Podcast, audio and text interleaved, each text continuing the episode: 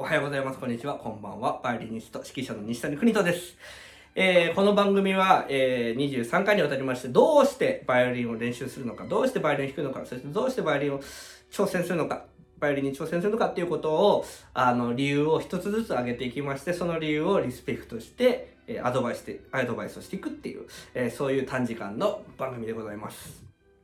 さて、今回の理由なんですけど、これなかなかいいですね。えー、憧れの曲があるから。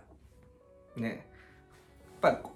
あの曲が弾けるようになりたいからやっぱりバイオリンを弾いてるんだっていうのは、一つの、あのいい目標になりますよね。大きな目標ではないかもしれないですけど、あもちろん大変な曲であれば大きな目標になりますし、あのそんなに難しくない曲であれば直近の目標にとしてはすごく良くなりますよね。で、まあその憧れの曲があるから、えー、あの、なんていうのかな、その曲をうまく弾けるようになりたいから練習する、バイオリン弾いてるんだっていうのは、あの、素晴らしいことだと思います。で、バイオリンの曲ってやっぱ多いんですよ、レパートリーが。というのもやっぱメロディー楽器なんで、この楽器は。あの、そういうことではすごいチョイスは多いですよね。だから、憧れの曲があればあるほど、よりより、よりバイオリンが好きになっていくっていうのはあると思います。私も小さい頃、あのー、鈴木メソッドなんかのね、あの、教本とかをやっていて、あの、その前に、事前にその CD を聴くわけなんですよ。レコーディングね。カセットテープでしたけど、私。で、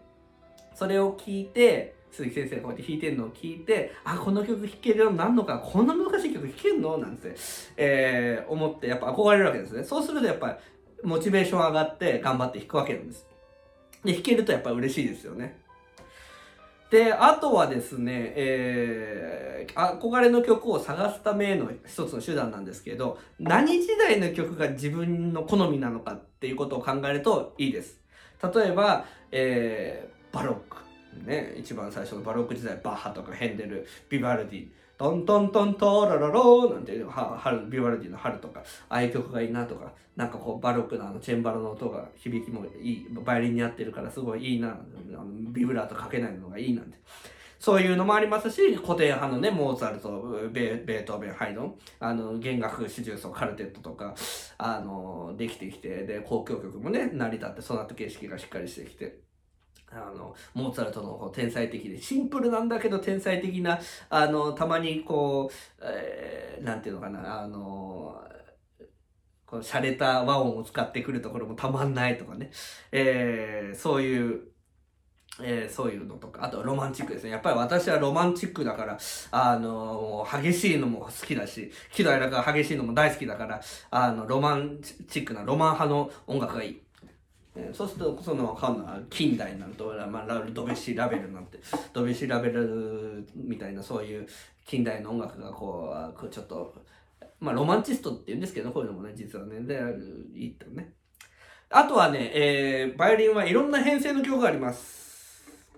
ソナタだったらピアノとバイオリンのソナタもあるし、えー、無伴奏のね、バッハもありますし、あとはオーケストラと一緒に聴くコンチェルト、競争曲なんかもあります。なんで、すごく憧れの曲を作るには、あの、簡単というか、えー、もってこいの楽器だと私は思っております。